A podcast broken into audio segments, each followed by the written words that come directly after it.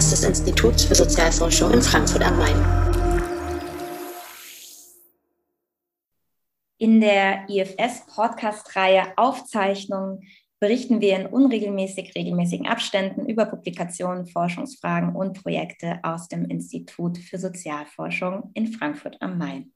Mein Name ist Sarah Sandelbaum und ich spreche in dieser Folge mit Christina Leopold über ihr Buch Ambivalente Anerkennung, das in der Schriftenreihe des Instituts, den Frankfurter Beiträgen zur Soziologie und Sozialphilosophie, erschienen ist. Christina Leopold ist Juniorprofessorin für Sozialphilosophie und kritische Theorie an der Humboldt-Universität zu Berlin und forscht im Bereich der Sozialphilosophie mit einem besonderen Fokus auf kritischer Theorie sowie im Bereich der politischen Philosophie und in jüngerer Zeit auch in der Critical Philosophy of Race. Sie schaltet sich von Berlin per Zoom zu. Hallo Christina. Hallo Sarah, schön dich zu sehen. Ähm, ich freue mich auf unser Gespräch. Ja, ich mich auch. Ich äh, freue mich sehr, dass wir heute über dein Buch sprechen können, das aus deiner Dissertation hervorgegangen ist. Worum geht es in deinem Buch Ambivalente Anerkennung? Also ganz kurz gesagt geht es mir in dem Buch darum zu zeigen, dass Anerkennung ambivalent ist, ähm, beziehungsweise das zumindest sein kann.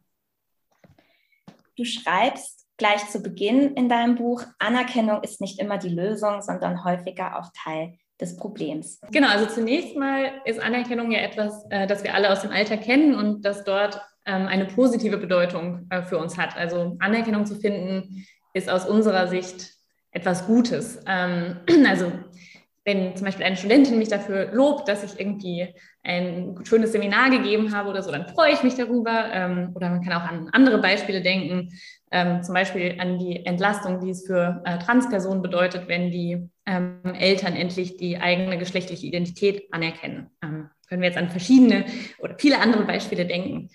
Ähm, auch in der sozialphilosophischen Diskussion ist Anerkennung ähm, eigentlich ziemlich häufig als etwas Positives ähm, begriffen worden. Ähm, ähm, genauer wird Anerkennung hier ähm, als Bedingung dafür aufgefasst, dass Personen in der Wirklichkeit sein können, wer sie sind.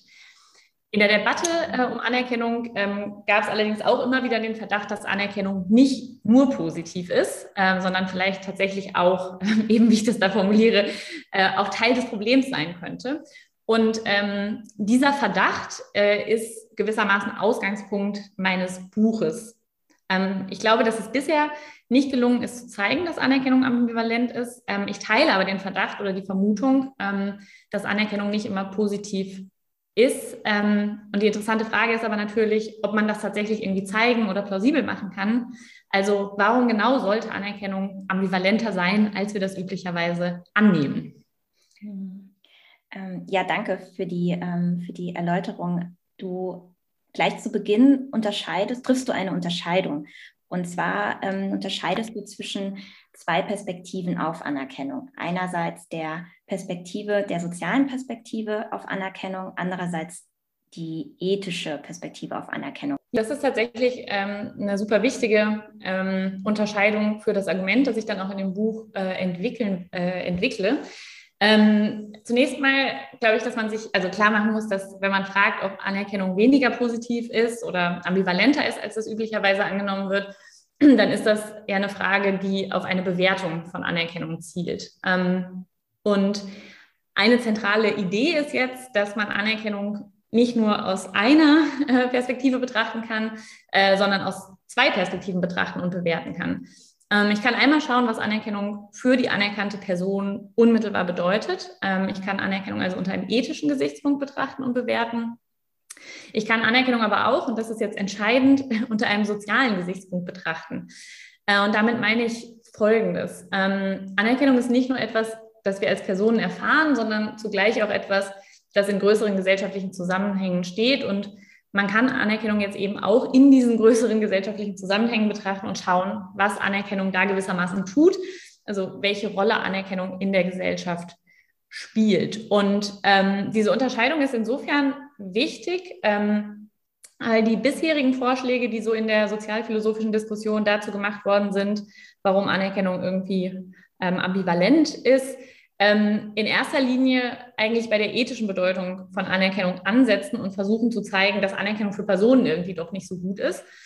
Und ich glaube, dass es eigentlich also schwierig, wenn nicht unmöglich ist, zu zeigen, dass Anerkennung für Personen so ganz direkt als ambivalent erfahren werden kann. Ähm, also aus Sicht von Personen ist Anerkennung, würde ich sagen, immer erstmal etwas Positives oder es ist einfach keine richtige Anerkennung. Ähm, in der Einleitung zu dem Buch gebe ich das Beispiel von einem Freund, der ähm, denkt, dass er irgendwie sich besonders um mich kümmert, wenn er den ganzen Abend ähm, ähm sozusagen den wir irgendwie mit äh, einer Gruppe von Bekannten verbringen, irgendwie für mich spricht. Ähm, und das ärgert mich irgendwie, weil ich das Gefühl habe, dass ich irgendwie auch ganz gut sozusagen irgendwie selbst äh, zum Ausdruck bringen kann, was ich so an Gedanken irgendwie habe. Ähm, und dann könnte man sagen, ach ja, hier haben wir es doch. Das ist doch jetzt ein Fall von ambivalenter Anerkennung, ähm, weil der will ja mich sozusagen irgendwie, der will sich ja um meine Bedürfnisse kümmern und so, aber irgendwie ich erlebe das als Einschränkung. Aber da würde, würde ich einfach sagen, ja gut, aber das ist einfach kein Fall von Anerkennung, sondern das ist halt eine, eine Verkennung. Also hier liegt irgendwie ein Fehler vor und ähm, der geht eben gerade nicht richtig auf meine Bedürfnisse ein. Ja? Insofern, glaube ich, hat das gar nicht so viel mit Ambivalenz zu tun, sondern das ist einfach gar keine Anerkennung. Ähm, also ich glaube, dass es schwierig ist, ähm, auf der ethischen Ebene, wenn man so will, irgendwie die Ambivalenz der Anerkennung zu finden. Ähm, wenn man jetzt aber sagt, dass man Anerkennung eben nicht nur unter einem ethischen Gesichtspunkt betrachten kann, sondern dass es noch einen sozialen Gesichtspunkt gibt, dann eröffnet sich damit eben eine interessante neue Möglichkeit. Es könnte nämlich sein, dass Anerkennung aufgrund ihrer gesellschaftlichen Wirkung als ambivalent ähm, begriffen werden muss. Ja, danke äh, für deine Erläuterung. Ich fasse für uns nochmal zusammen deine These, dass Anerkennung deswegen problematisch ist, liegt in ihrer ethischen Bedeutung, nicht in ihrer ethischen Bedeutung, sondern aufgrund ihrer gesellschaftlichen und sozialen Wirkung und Funktion. Du erweiterst diese These und schreibst, dass sie dadurch motivational und epistemisch zur Aufrechterhaltung von Herrschaftsverhältnissen beziehungsweise, wie du schreibst, problematischen gesellschaftlichen Arrangements beitragen kann. Kannst du das nochmal näher erläutern, was du unter motivational und epistemisch verstehst?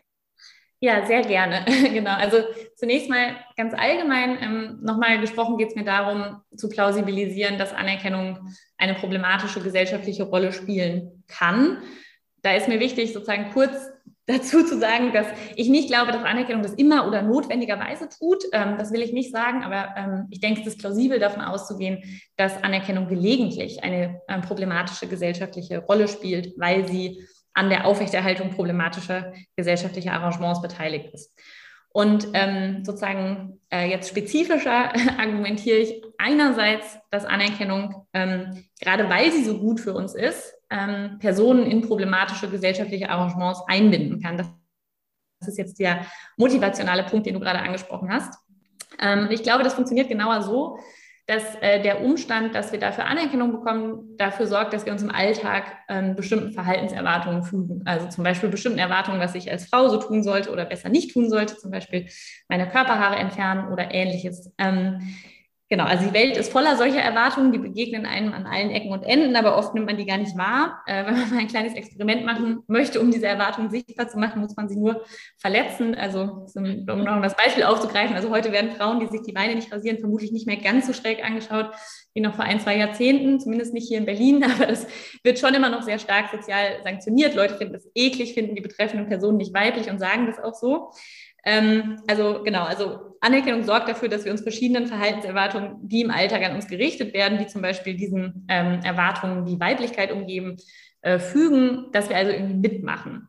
Ähm, das ist der motivationale Punkt. Im Buch verknüpfe ich das auch noch mit Überlegungen zur Identitätsbildung von Personen.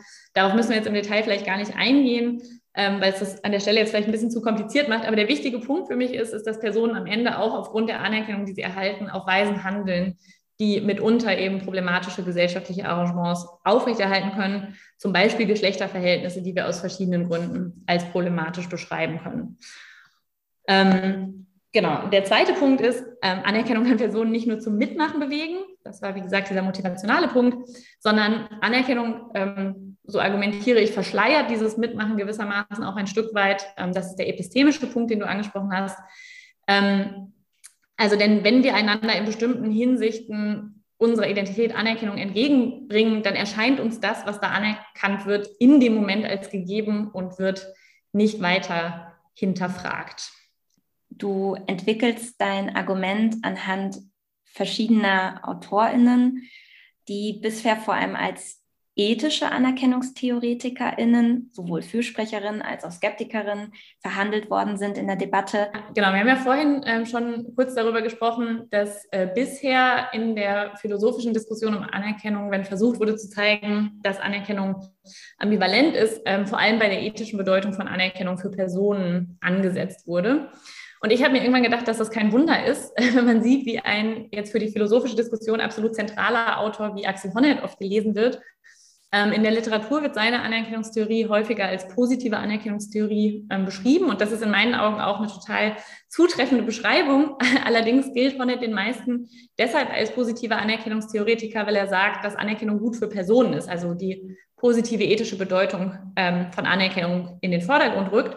Eigentlich äh, liefert uns, Honneth aber eine ähm, soziale Theorie der Anerkennung, die die gesellschaftliche Rolle, die Anerkennung spielt, ähm, positiv beschreibt.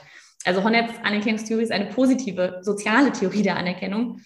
Ähm, und interessanterweise finden sich am Rande seines Werkes auch Überlegungen dazu, dass Anerkennung vielleicht gelegentlich eine weniger positive gesellschaftliche Rolle spielen könnte, als er das im Rest seiner Theorie annimmt. Und weil ich das aber unzureichend finde oder er da sozusagen nicht so richtig gewissermaßen die Schattenseite der Anerkennung irgendwie äh, beleuchtet, ähm, suche ich dann im Buch nach weiteren theoretischen Ressourcen. Und äh, da kommen ähm, der französische Philosoph Louis Althusser, ähm, der Soziologe Pierre Bourdieu und die amerikanische Philosophin Judith Butler ins Spiel. Ähm, auf diese drei AutorInnen, ähm, vor allem auf Althusser und Butler, ähm, äh, wird in der sozialphilosophischen Debatte um Anerkennung immer mal wieder verwiesen. Also die gelten dort als AnerkennungsskeptikerInnen. Ähm, interessanterweise und gewissermaßen spiegelbildlich zu Honneth werden sie aber vor allem als ethische AnerkennungsskeptikerInnen gelesen. Das hattest du gerade schon auch bei deiner Frage gesagt. Also als AutorInnen, die sagen, dass Anerkennung eben doch nicht so gut für Personen ist, wie das oft angenommen wird. Ich glaube dagegen, dass Althusser, Bourdieu und Butler ebenfalls vor allem was zur gesellschaftlichen Rolle von Anerkennung sagen und dass sie AnerkennungsskeptikerInnen sind, weil sie meinen, dass Anerkennung in verschiedenen Fällen eine problematische gesellschaftliche Rolle spielt insofern sind deren Ansätze für mich ähm, interessante Ressourcen, die bei der Entwicklung meines eigenen Arguments, das ich im letzten Teil des Buchs präsentiere, auch eine wichtige Rolle spielen. Danke, Christina, für den Einblick in dein Buch. Ich hatte viel Spaß beim Gespräch und ja, sende ganz viele Grüße nach Berlin. Ja, ich hatte auch viel Spaß. Äh, danke für das Gespräch und Grüße nach Frankfurt.